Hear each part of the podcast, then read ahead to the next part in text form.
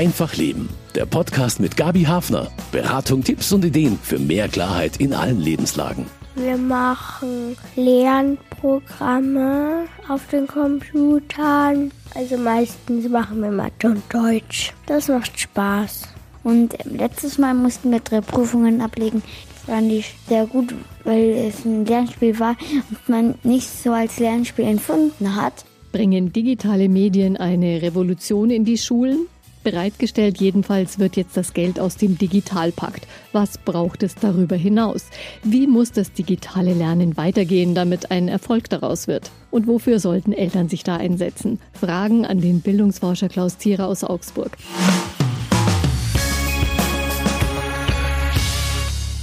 Schule und digitale Revolution. Was verändert sich im Unterricht? Was kann man sich davon wirklich erhoffen? Darum geht es heute bei Einfach Leben. Ich bin Gabi Hafner. Hallo. An meiner Schule, da gab es immerhin schon ein Sprachlabor in den 70er Jahren. Das fand ich ziemlich gut. Klaus Zierer, mein Studiogast, hat wahrscheinlich auch viele gute Lernmomente erlebt, sonst wäre er vielleicht nicht Bildungsforscher geworden. Heute leitet er jedenfalls das Institut für Schulpädagogik an der Uni Augsburg. Herzlich willkommen, Herr Professor Zierer. Hallo, grüß Gott. Wann fanden Sie denn Unterricht so richtig spannend und packend? Das ist eine gute Frage. Äh, normalerweise ist es ja so, dass die, das Interesse an der Schule immer mehr abnimmt, je länger man zur Schule geht. Da gibt es schöne Studien dazu, die das äh, schön nachweisen.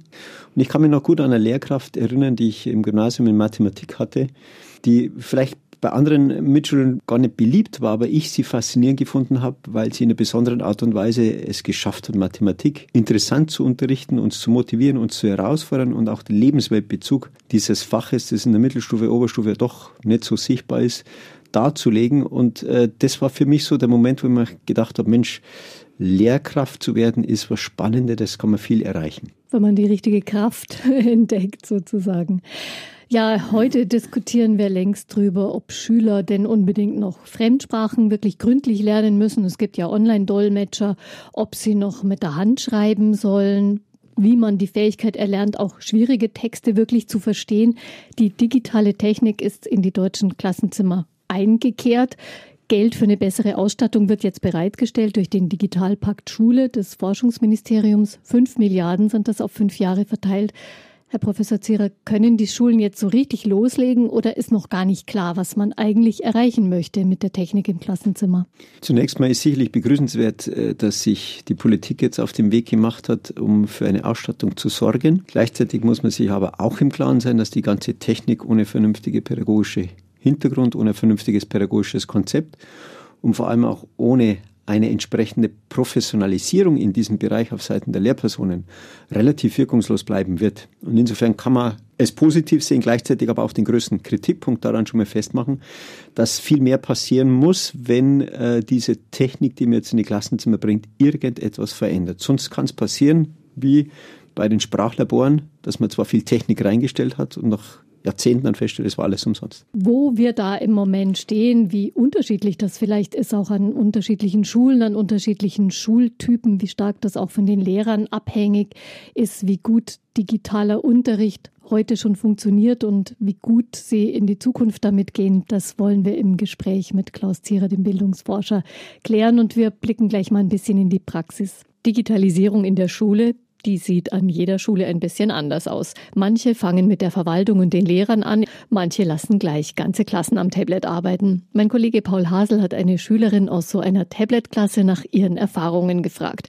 Luisa besucht die achte Klasse einer Realschule und lernt anders als früher.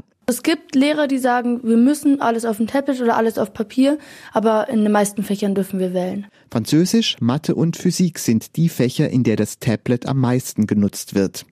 Die Schüler verwenden vor allem Apps, mit denen sie Unterrichtsinhalte selbstständig aufarbeiten können. Ganz hoch im Kurs steht bei Luise die App, mit der man Lernvideos selber produzieren kann. Dann schreibst du quasi mit dem iPad, mit dem Tabletstift oder mit dem Finger, kannst du quasi das auch vertonen und dann hast du einfach so ein Video, was halt dann auch, weil du es ja selber gemacht hast, verständlicher ist für die Kinder und wenn es dann Lehrer erklären, versteht man es manchmal nicht so gut. Digitales Lernen bedeutet also vor allem, dass der Lehrer nicht mehr der Maßstab aller Dinge ist. Das kann aber auch von Nachteil sein, meint Luise. Denn einige ihrer Mitschüler versuchen an den Lehrern vorbei, das Tablet für Online-Spiele zu benutzen. Was eigentlich verboten ist bei den meisten Schülern, vor allem so jetzt bestimmte Jungs aus meiner Klasse, bei denen ist halt wirklich so, dass die halt dann die ganze Zeit im Unterricht spielen. Und letztes Jahr saß ich halt genau bei denen, die halt wirklich nur spielen im Unterricht. Und wenn du halt dann nach vorne schauen willst und immer im Augenwinkel irgendwelche Spiele siehst, dann ist das irgendwie auch sehr verführerisch, da eher da drauf zu gucken und nicht auf den Lehrer. Auch bei den Hausaufgaben hat das Tablet so seine Tücken. Denn weil Luise damit ständig online sein kann, fällt es ihr schwer, sich auf die Schulaufgaben zu konzentrieren es ist oft so, dass man dann irgendwas machen möchte und dann drei Stunden später oder so merkst du, du warst die ganze Zeit am Tablet, weil da habe ich halt freies WLAN an meinem Handy nicht. Nach der Zeit merkst du, Mist, ich muss noch das machen, muss noch das machen, wollte noch das machen und dann hast du halt gar keine Zeit mehr und bist dann total genervt. Apropos Hausaufgaben, die könnte sich Luise, wenn sie wollte, sparen. Die Tablets sind nämlich über ein spezielles Funknetz miteinander verbunden. Wir haben AirDrop, und im Unterricht werden halt dann die Sachen einfach geschickt. Also einer macht den Heftantrag und dann wird's an alle geschickt oder Hausaufgaben. Einer macht die Hausaufgaben und dann alle, die es wollen, die bekommen es halt dann über AirDrop und machen nichts selber. Das ist halt dann schwierig, weil die ja dann nichts selber lernen, aber ist halt auch eher deren Sache dann. Alles in allem sieht Luise das Lernen mit ihrem Tablet mit gemischten Gefühlen. Ich find's nicht so gut, also ich würde eher sagen, ich wäre, glaube ich, glücklicher, wenn ich nur analog arbeiten könnte. Es ist zwar eine gute Erfahrung, aber so jetzt mal unterm Strich ist eigentlich mir lieber ohne Tablet. Wie verändert Digitalisierung das Lernen in der Schule bei uns? In einer vierten Klasse, die Lehrerin schreibt an die Tafel mit Kreide, es ist Informatikunterricht. Ein Teil der Klasse schreibt ins Heft, wie üblich, nur einige Schüler, die dürfen am Computer arbeiten, weil die Klasse nämlich so laut ist, dass nur ein paar an den Computer dürfen. Eine andere vierte Klasse, die Schüler müssen ein Referat halten und dazu wird eine PowerPoint-Präsentation erwartet. Eine Fleißaufgabe für die Eltern, wie sich herausstellt. Aber dann laufen die Präsentationen gar nicht auf dem Schulrechner. Beispiele, die mir Eltern so spontan erzählt haben und die zeigen, Digitalisierung Technik allein macht die Schule nicht besser. Was muss noch dazukommen, Herr Zierer? Ich denke, die Beispiele zeigen ganz schön den Diskurs wieder, den wir gerne führen. Wir schauen auf die Oberflächenstrukturen von Unterricht. Wir stellen fest, so und so viele Kinder arbeiten mit Tablets, so und so viele arbeiten nicht. Das Tablet funktioniert, das Tablet funktioniert nicht und vergessen dabei, dass eigentlich nicht entscheidend ist für Lernerfolg die Oberflächenstruktur von Unterricht, sondern die Tiefenstrukturen. Und jetzt an den Beispielen wäre es doch viel wichtiger, einfach da mal zu fragen, welche Lehrer-Schüler-Beziehung besteht. Wie herausfordernd sind die Lehrinhalte gestellt? Wie motivierend ist eigentlich das Unterrichtsthema? Und wie gelingt es den Lernenden miteinander zusammenzuarbeiten, zu lernen? Und das ist eigentlich das, was die Quintessenz auch aus der ganzen Forschung ist. Es ist nicht die Technik, es ist auch nicht die Methode und es sind auch häufig nicht die Strukturen, die darüber entscheiden, ob Lernerfolg und dann auch Bildungserfolg möglich ist, sondern es ist vor allem die Interaktion zwischen Menschen und darauf zu fokussieren, das fehlt in der Debatte häufig.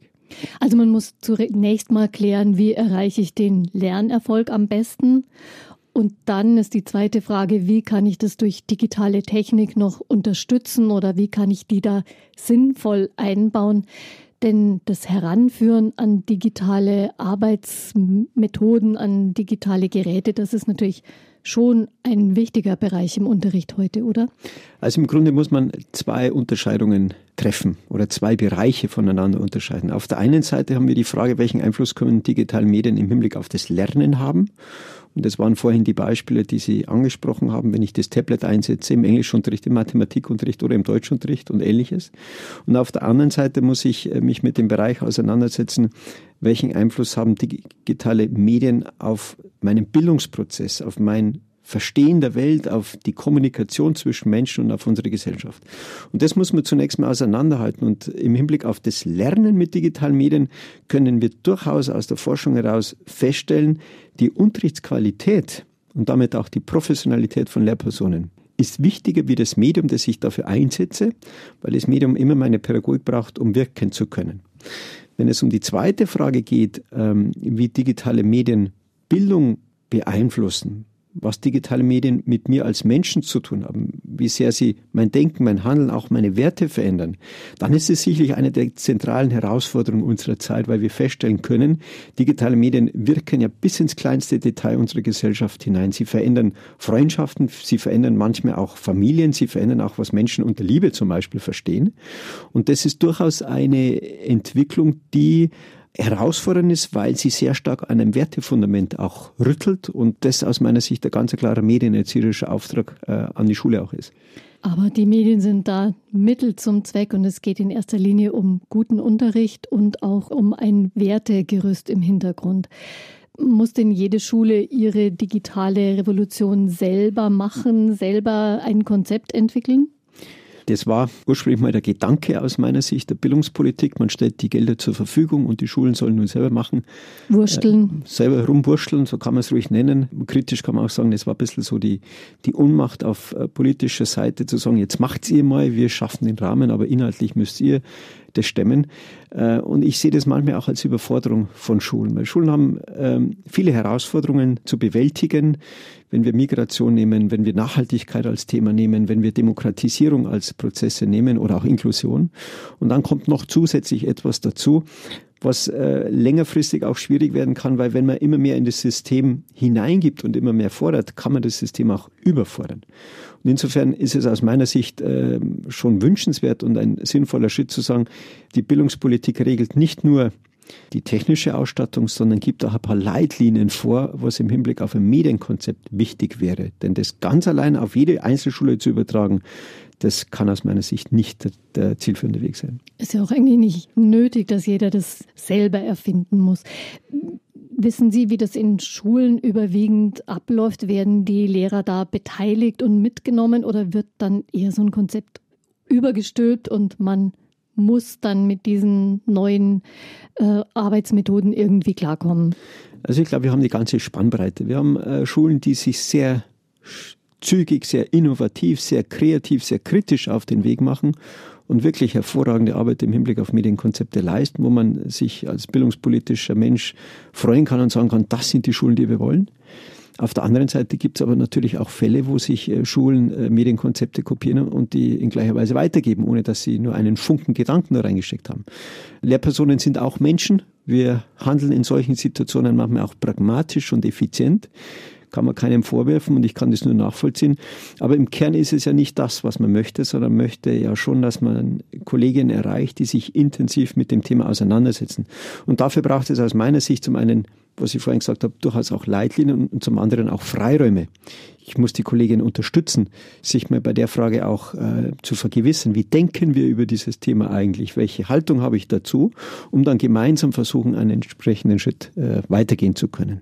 Und das braucht Zeit und Raum und letztendlich sicherlich auch äh, die eine oder andere Summe, die jetzt nicht in die Technik geht, sondern auch in die Personen investiert wird. Aber da sind die Schulen im Großen und Ganzen noch auf dem Weg, höre ich das richtig raus so?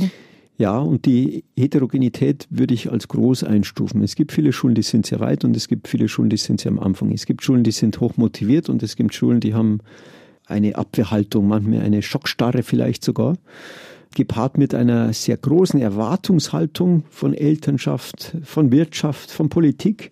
Und das bringt natürlich eine gewisse Spannung in die ganze Diskussion hinein. Und das wird dann eben die große Herausforderung von Bildungsverwaltung sein, wie kann ich das moderieren, wie kann ich es steuern, dass das gelingt letztendlich.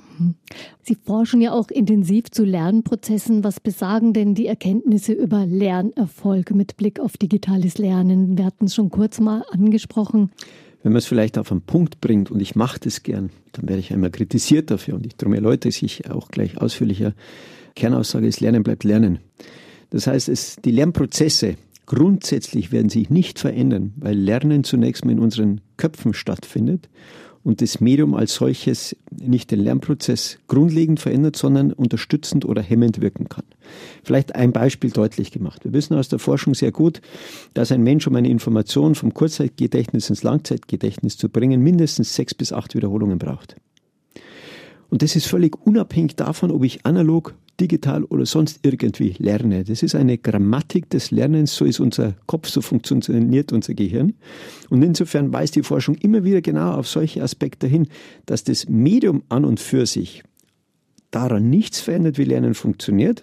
Was wir aber wissen, und das ist die, der entscheidende Schritt, wie kann es uns gelingen, die digitalen Medien so einzusetzen, dass Lernen verbessert werden kann. Dass zum Beispiel Übungsphasen gelingender werden, dass die Herausforderungen im Unterricht besser gesetzt wird, dass mehr Klarheit im Hinblick auf die Lernziele sichtbar wird, dass die Lehrer-Schüler-Beziehung intensiver gestaltet werden kann.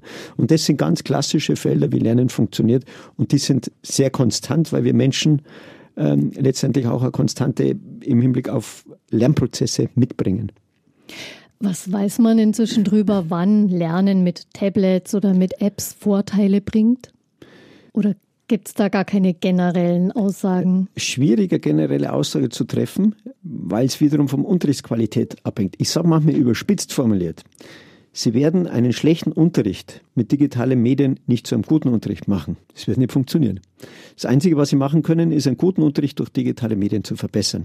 Und insofern stehen vor der Frage des Tablets, vor der Frage der Technik immer die, welche Unterrichtsqualität habe ich, an welchen Prinzipien orientiere ich mich und wie gelingt es mir mit Hilfe der Technik, diese Qualitätskriterien noch besser umzusetzen als ohne diese Technik. Und das muss eigentlich die Denkweise sein, die wir in Schulen brauchen. Und deswegen ist so ein pädagogisches Konzept auch wichtig, weil wir letztendlich grundsätzlich darüber nachdenken, was wollen wir mit dem Unterricht erreichen und welche Qualitätskriterien setzen wir uns für selber? Also die Zeit sollten sich die Schulen jetzt auch nehmen und die Zeit sollten Eltern zum Beispiel auch den Schulen zubelligen, dass man sich über diese grundsätzlichen Fragen nochmal verständigt und da zu einem schlüssigen Konzept kommt und dann sagt, wie setzen wir das jetzt digital um oder mit Hilfe der neuen digitalen Mittel. Und genau so hat es das Ressort Bildung für die Schulen der Erzdiözese München und Freising gemacht, schildert Ressortleiterin Dr. Sandra Krump.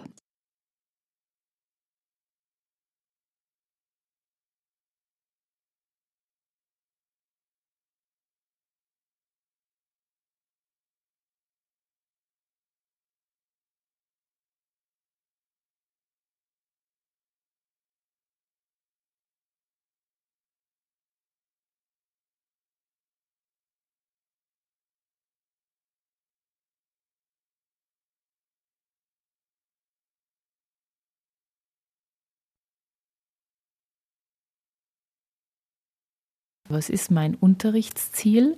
An welchem Inhalt soll dieses Ziel denn sozusagen dargestellt oder erlernt werden?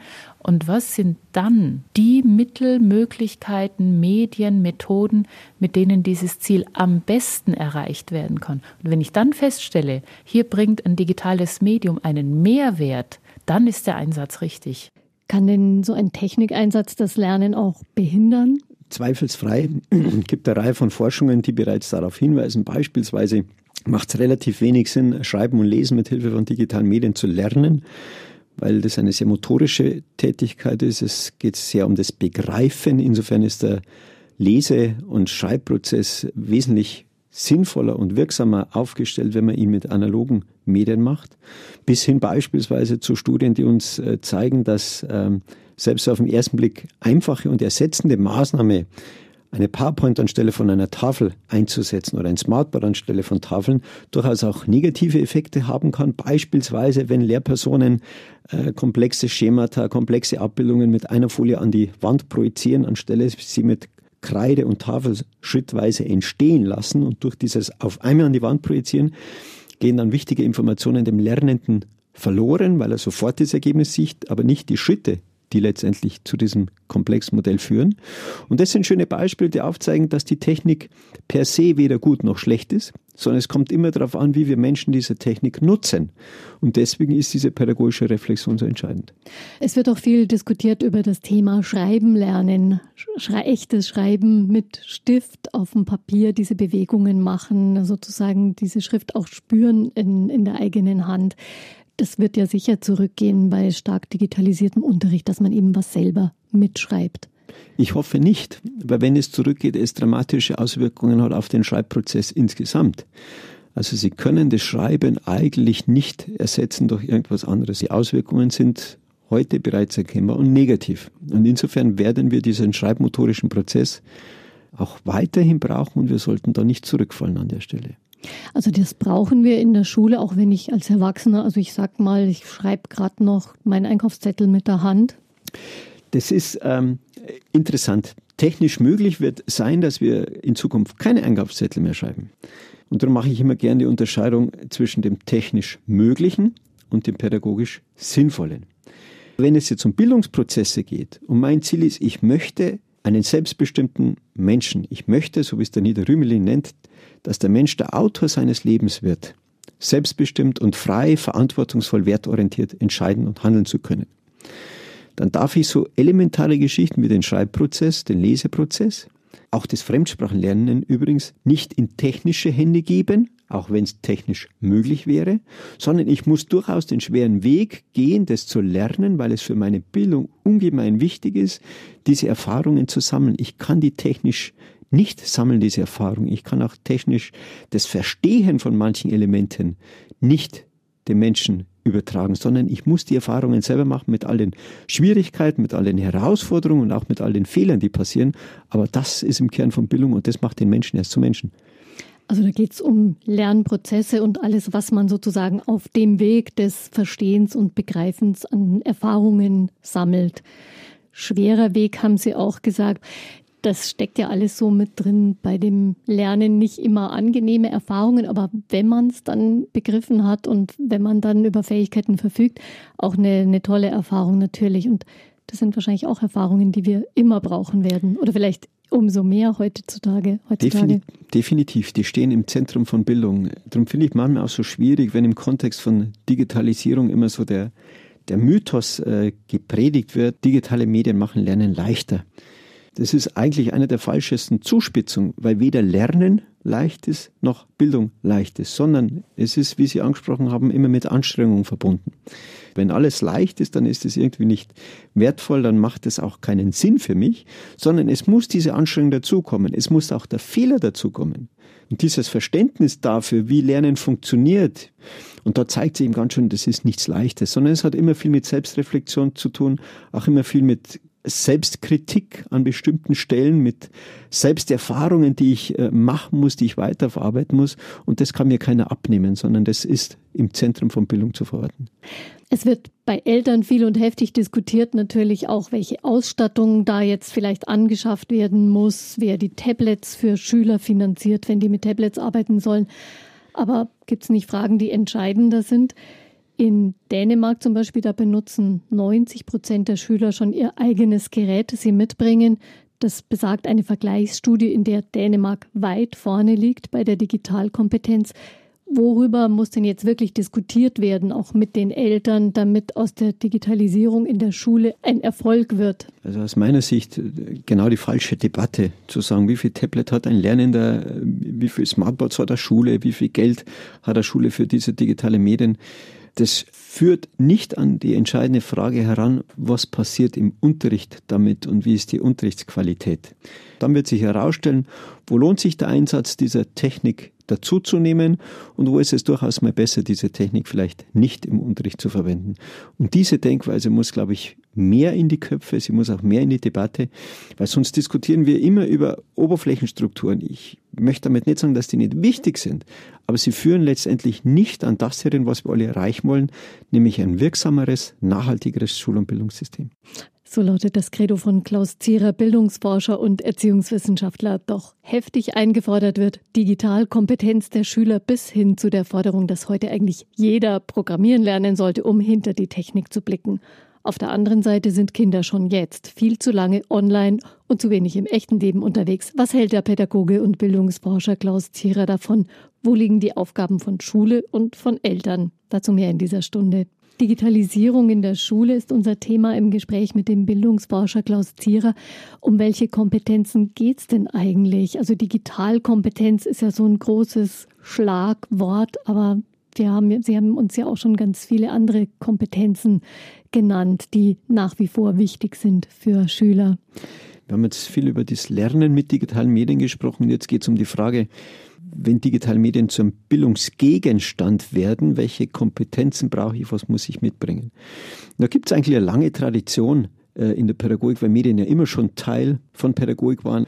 Und in der Medienerziehung, Medienbildung unterscheiden wir vier Felder, die auch für digitale Medien gelten. Wir haben es auf der einen Seite mit der Medienkunde zu tun. Das heißt, ich brauche bestimmtes Wissen über Medien. Wir haben es mit der Mediennutzung zu tun. Ich brauche ein bestimmtes Können im Umgang mit diesen digitalen Medien. Ich brauche drittens den Bereich der Mediengestaltung. Wie gelingt es mir, mein Wissen und Können so einzusetzen, dass ich Herr der Technik bin und dass ich die Technik so einsetze, dass mein Lebensentwurf gelingt. Und der vierte Bereich, ein wichtiger Bereich, die Frage der Medienkritik. Den eigenen Umgang zu reflektieren. Wo sind die Möglichkeiten? Wo sind die Grenzen? Wo sind die Chancen? Wo sind die Risiken? Zu hinterfragen, was macht die Technik mit mir und mit meinem Denken?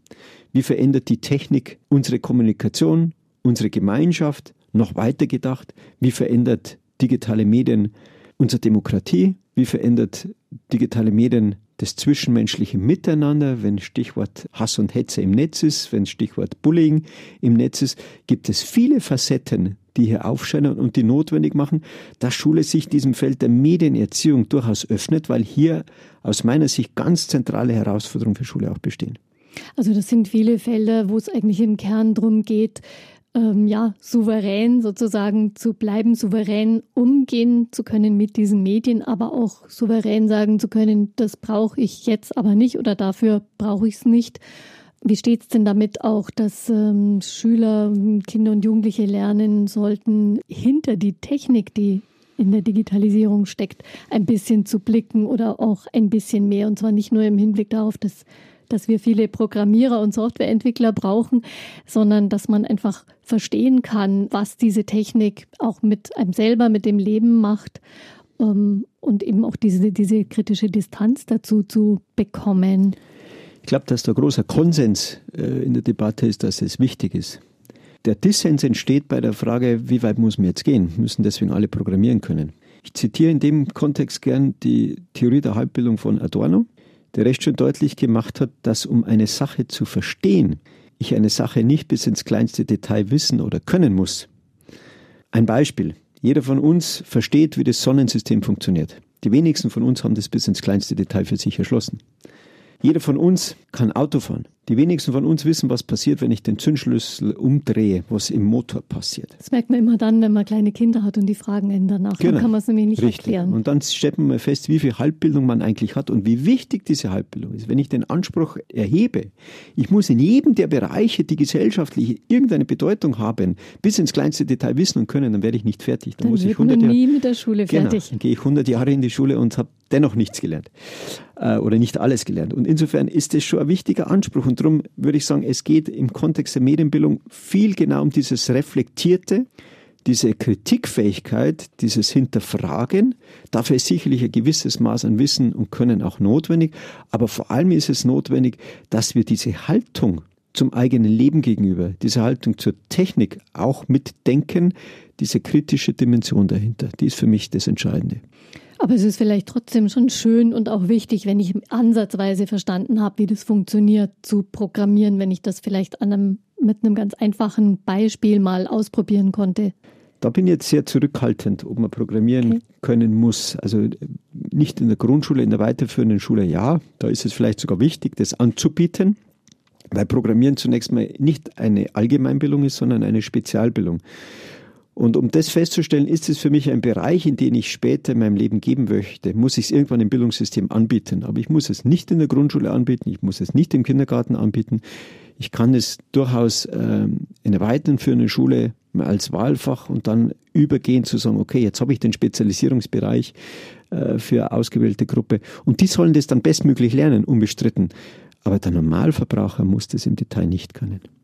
Stichwort Digitalisierung in der Schule. Eine sehr umstrittene Frage ist dabei auch, wann es überhaupt losgehen soll mit dem Lernen am Rechner oder mit digitalen Mitteln in der Grundschule oder vielleicht sogar schon in der Kita. Was ist da Ihre Position?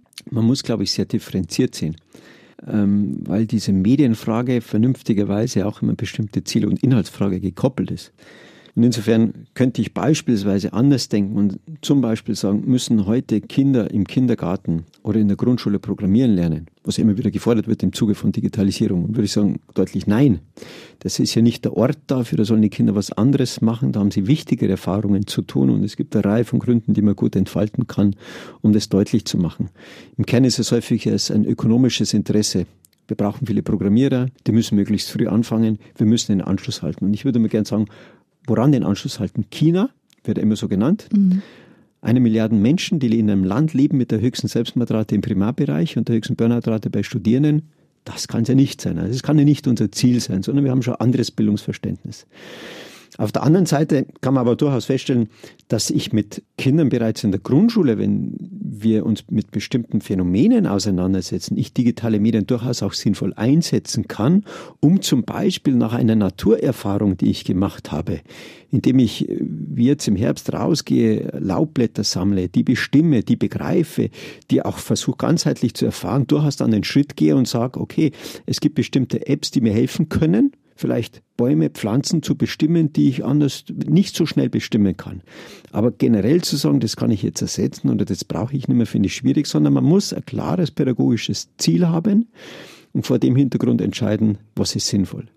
Keinen Sinn macht es eben, wenn wir sagen, wir ersetzen jetzt im Kindergarten Primärerfahrungen durch irgendwelche technische Spielereien, äh, genauso in der Grundschule. Da müssen wir aufpassen, dass wir das Bildungsdenken nicht reduzieren auf rein kognitives, dass wir vergessen, dass der Mensch auch noch andere Facetten hat, die genau in diesem Lebensalter aber eine besondere Zuwendung brauchen, weil sie später sonst verloren gegangen sind. Welche Facetten sind das? Diese ganze Motorik, die dranhängt, dieses Körpergefühl, dieses Bewusstsein für die Leiblichkeit, dieses Lernen mit möglichst vielen Sinnen, die ja durchaus eine Rolle spielen. Der Mensch ist ja nicht nur ein kognitives Wesen, sondern wir haben auch eine emotionale, eine soziale, eine motorische, eine, auch eine spirituelle Intelligenz. Und letztendlich dieses Zusammenspiel dieser Intelligenzen, es muss immer mitschwingen und wir dürfen Erziehung und Bildung nicht nur auf das Kognitive reduzieren, weil wir letztendlich dann den Menschen reduzieren. Das Kognitive würde in erster Linie durch digitale Medien angesprochen und nicht die Sinne? Richtig. Wenn Sie äh, mal anschauen, jetzt nehmen wir mal als Beispiel, das Programmieren ist was rein kognitives. Ich habe es mit Nullen und Einsen im Kern zu tun. Es ist sehr stark auf diesen Bereich äh, fokussiert. Und ähnliche Art und Weise, das Haptische, den Buchstaben, äh, den ich schreibe auf dem Tablet, hat doch nichts damit zu tun, als wenn ich den Buchstaben auf Sand schreibe, auf Papier schreibe, an der Wand schreibe, auf den Rücken meines Nachbars schreibe, indem ich diese Buchstaben auch begreife und versuche wirklich möglichst allseitig wahrzunehmen. Das sind unterschiedliche Erfahrungen, während das eine sehr stark auf visuelles, auditives reduziert ist und dann in diese Richtung auch sehr stark wirkt, besteht der Mensch aus weitaus mehr Facetten, die man, glaube ich, äh, nicht vergessen darf und mitzunehmen sind. Was ist das Tolle, was ist das Positive an den digitalen Medien? Also Lernerfahrungen, die Sie den Schülern bescheren können, die es ohne die nicht gibt.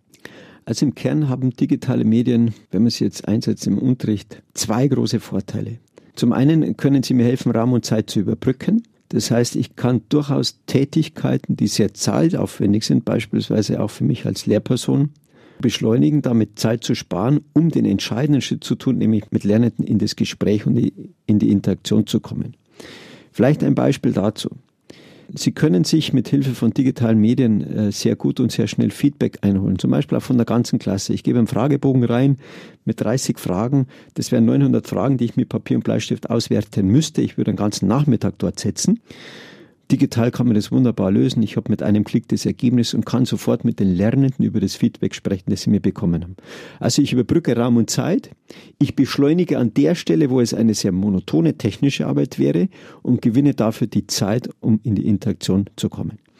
In einer ähnlichen Art und Weise kann es beispielsweise sehr gut funktionieren, wenn wir digitale Medien einsetzen zur Unterstützung auf der Ebene der Diagnostik. Es gibt heute gute Programme, wo ich Lernende ähm, damit beschäftige, dass sie Aufgaben lösen und ich über die Rückmeldung der Programme Informationen habe, wo das Leistungsniveau der Lernenden sich abspielt und ich dann sozusagen im nächsten Unterricht gezielt wiederum darauf eingehen kann. Die Diagnostik ist manchmal sehr eine aufwendige Geschichte. Ich muss sehr viele Tests machen, ich muss sehr viel Zeit äh, aufbringen, wenn ich das nicht digital mache. Ich muss lange daneben sitzen und nur zuschauen überwachen, dass das passiert. Das könnte man wiederum verlagern auf ein digitales Instrument und ich könnte als Lehrperson dann sofort mit den Ergebnissen weiterarbeiten, um wiederum in die Interaktion mit den Lernenden zu gehen. Also es gibt eine Reihe von Fällen, die alle einen klaren pädagogischen Gedanken haben. Es geht um Unterrichtsqualität.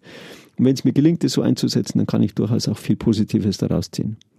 Mit digitalisiertem Unterricht verbindet man aber auch noch stärker Einsatz von Filmen oder von, ja, von anschaulichem Material, das sich halt einfach sehr viel schneller sozusagen herzaubern kann für alle Schüler, als wenn jetzt jeder irgendwie in sein Buch blättern muss oder ich da eine Landkarte aufhänge oder ähnliches.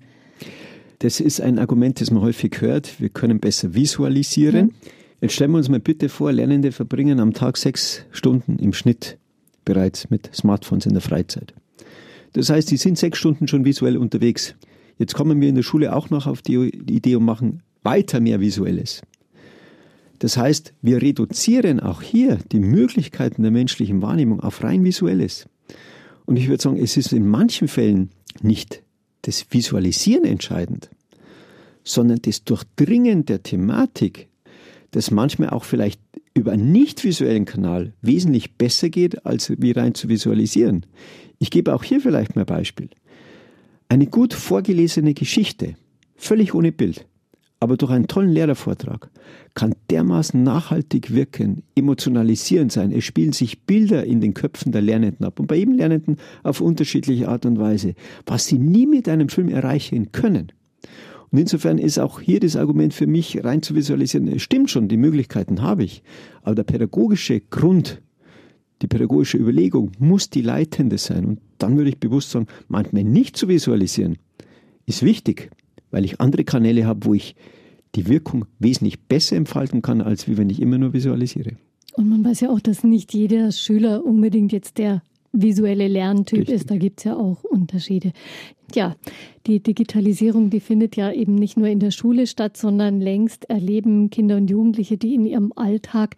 Was verändert sich dadurch im Leben von Jugendlichen? Droht den Kindern da auch so eine digitale Erschöpfung? Wenn wir die Studien äh, heranziehen, dass Kinder und Jugendliche heute sechs Stunden im Schnitt diese digitale Medien nutzen, dann ist allein schon aufgrund der Zeit, die damit verbracht wird, klar, dass andere Erfahrungen nicht mehr heute gemacht werden. Also die Zeit für Spielen, für Toben, für Unterwegssein, für draußen sich finden. Ich spreche manchmal auch gern vom Bildungswert der Langeweile. Also mal drüber nachzudenken, was mache ich mit der Zeit, die ich zur Verfügung habe. Solche Phasen verschwinden weil immer sofort die Ablenkung parat ist und weil ich relativ viel Zeit mit dieser Technik verbringe. Ich kann immer das nächste Filmchen klicken, Fotos Richtig. durchflippen. Richtig. Und mir wird nie langweilig. Ich komme auch nie auf dumme Gedanken, ich komme aber nie auf gute und sinnvolle und schlaue Gedanken, weil ich ständig letztendlich in dieser Ablenkung drin hänge. Gibt übrigens das Stichwort des Addictive Design. Also es ist ja bewusst so programmiert, dass wir Menschen abhängig von dieser Technik werden. Und insofern äh, verändert es natürlich die Lernvoraussetzungen. Es verändert auch die Sichtweisen, die Kinder und Jugendliche heute mitbringen. Und ich möchte es an der Stelle auch völlig wertfrei äh, sagen. Das traf auf jede Generation zu. Die Herausforderung für Schule ist nun, wie können wir mit diesen anderen Lebensvoraussetzungen in der Schule heute umgehen? Und das ist die große Herausforderung, die wir in der Schule letztendlich meistern müssen. Man hat bei einer Studie über die Nutzung digitaler Medien auch herausgefunden, dass Jugendliche gar nicht mehr richtig gezielt recherchieren können im Netz, weil sie eh schon so lang im Netz hängen und quasi aus diesem Brei, der ihnen vorgesetzt wird, gar nicht mehr herausfinden und gezielt sozusagen Fragen an diesen Brei richten können, gezielt was erfahren wollen davon. Es ist also schon auch so eine, eine Ermüdung eigentlich auch der, der Aufmerksamkeit, der Konzentration, vielleicht auch der Neugier. Mit Sicherheit und daran gekoppelt äh, sicherlich auch was, was wir empirisch jetzt schon nachweisen können, äh, Lesekompetenz im Hinblick auf Quantität und Qualität geht zurück.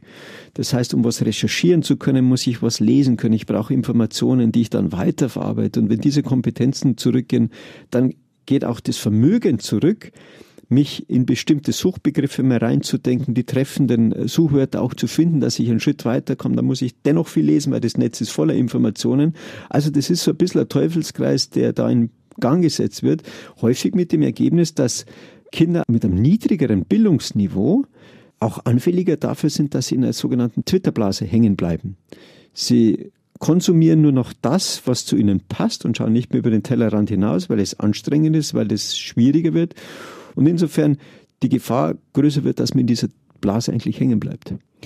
Müssen unsere Kinder auch besser lernen, zwischendurch abzuschalten, also im Sinne von das, den Ausknopf drücken, aber auch abschalten im Sinn von sein Gehirn wieder freikriegen, sich regenerieren, vielleicht mit analogen Tätigkeiten? Ich fürchte, und ich sage deswegen fürchte, weil es schade ist, dass es so weit gekommen ist. Ich glaube auch, dass wir Erwachsene oder viele Erwachsene zum Teil das lernen müssen, abzuschalten. Ich sehe viele Eltern, gerade auf Spielplätzen, die spielen mehr mit dem Handy wie mit ihren Kindern oder auch in Cafés, wenn man mal ein bisschen aufmerksam schaut, wie viele Personen sitzen sich gegenüber, wo beide aufs Handy schauen.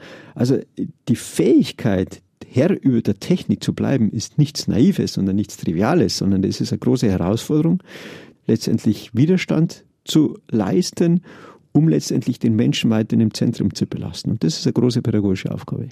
Wird das irgendwann einen festen Platz in, in den Unterrichtsplänen an Schulen haben, dass Kinder lernen, vom Digitalen wegzukommen? Also meine Hoffnung ist, dass Schule das nicht auch noch machen muss eines Tages, weil wir in der Schule eigentlich Wichtigeres zu tun hätten.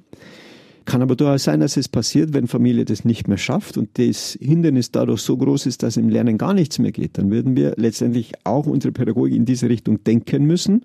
Aber eigentlich müsste es eine gesamtgesellschaftliche Aufgabe und auch Verpflichtung sein, dass wir sagen, okay, wir führen hier einen Diskurs, der durchaus diese medienkritische Perspektive hat, wo Familien mitgenommen werden, wo Schulen mitgenommen werden, dass so Grundvoraussetzungen einen Konsens haben, damit Schule vielleicht sich darauf spezialisieren kann, was sie weitaus besser kann, nämlich an den Bildungsinhalten zu arbeiten, als wie an alltäglichen Verhaltensweisen. Und Sie haben es recht schon angesprochen, es ist im Kern eine Vorbildfunktion auch, die Elternhäuser äh, übernehmen können müssten. Wenn wir aber feststellen, dass Eltern beim Essen ständig mit dem Handy spielen, ist es kein Wunder, wenn Kinder und Jugendliche das ausmachen. Also es ist durchaus eine gesamtgesellschaftliche Aufgabe, der man sich da stellen muss. Die Schulen haben aber natürlich in Zukunft auch nicht nur den digitalen Bildungsauftrag, sondern einen umfassenden und es gibt eine, mindestens eine zweite ganz große Herausforderung zurzeit, Stichwort Nachhaltigkeit. Wird das Lernen in Zukunft auch stark ein Lernen von Naturnähe, von Nachhaltigkeit sein müssen? Und kann man das vielleicht auch durch digitale Medien ein bisschen besser rüberbringen? Der naheliegende Link zwischen Digitalisierung und Nachhaltigkeit ist für mich zunächst der andere. Wir müssen uns im Klaren sein, dass diese ganze digitale Medien eine Schattenseite, eine Kehrseite im Hinblick auf Nachhaltigkeit haben. Das Internet ist bereits heute, je nachdem welche Statistik man folgt, das sechstgrößte Land im Hinblick auf Stromverbrauch, Tendenz extrem steigend. Es gibt Studien, die sagen, 2030, 2040 ist das Internet der größte Klimakiller. Hinzu kommt, dass die ganze Technik, die wir in Schulen bringen, die wir in den westlichen Ländern ähm, nutzen, so toll sie ist, ungeheuer ein großes Problem im Hinblick auf Nachhaltigkeit mit sich bringt. Also wo kommen die Rohstoffe her? Wie werden die recycelt? Wie gelingt es uns, das entsprechend nachhaltig zu gestalten? Es sind viele Fragen, die nicht geklärt sind. Weswegen aus meiner Sicht wir im Bildungssystem nicht so äh, blauäugig sein dürfen und sagen, äh, jetzt stecken wir mal die Technik rein, dann könnten wir endlich äh, digitalisiert loslegen. Schule hat eine gesamtgesellschaftliche Verantwortung. Wir dürfen nicht so tun, als zählt jetzt für uns nur unser Bildungskosmos und alles andere spielt keine Rolle, sondern der Auftrag ist ganz klar, wir müssen uns auch um diese Schattenseiten, um diese anderen äh, epochaltypischen Herausforderungen kümmern und das ganzheitlich denken. Und dann kommt noch ein ganz anderer Blick letztendlich auf den Digitalpakt bis hin zu dem Punkt, den Sie ansprechen, wie bringe ich Nachhaltigkeit überhaupt ins Thema? Und natürlich kann ich Nachhaltigkeit nicht in die Schule bringen über digitalisierte Medien, sondern äh, der Bezug zur Natur, das Aufgeschlossenheit für das wahre Gute und Schöne, wie es in der bayerischen Verfassung ja schön heißt, die Verantwortungsbewusstsein für Natur und Umwelt, das geht schon über das Begreifen. Ich muss äh, die Natur sehen, ich muss sie erfahren, ich muss sie auch riechen, ich muss sie spüren und ich muss mich in der Natur bewegen, um so etwas überhaupt schützen und lieben zu lernen. Und das kann ich nicht digital machen. Also eher ist es ein wichtiger Gegenpol zu dieser ganzen Digitalisierungsdebatte, der nicht vergessen werden darf. Wie wichtig ist denn nach Ihrer Meinung das Elternhaus als Bildungsträger? Das Elternhaus ist und bleibt eine der zentralen Spieler, der zentralen Felder, wo Bildung letztendlich grundgelegt und auch wirksam werden kann. Schul- und Unterrichtserfolg und auch Bildungserfolg basiert immer darauf, dass alle Beteiligten möglichst effektiv und wirksam miteinander kooperieren.